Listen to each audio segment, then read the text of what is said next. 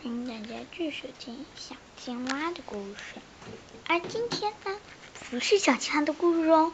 今天小青蛙有件事情一直都瞒着大家，来跟小现场的小朋友说一说吧。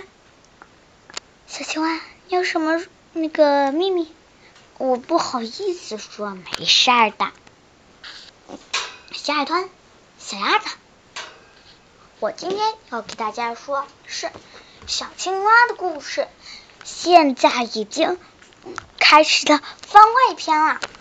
番外篇有我的梦想，嗯，节日派对，还有还有一些语文语文学习课文朗读，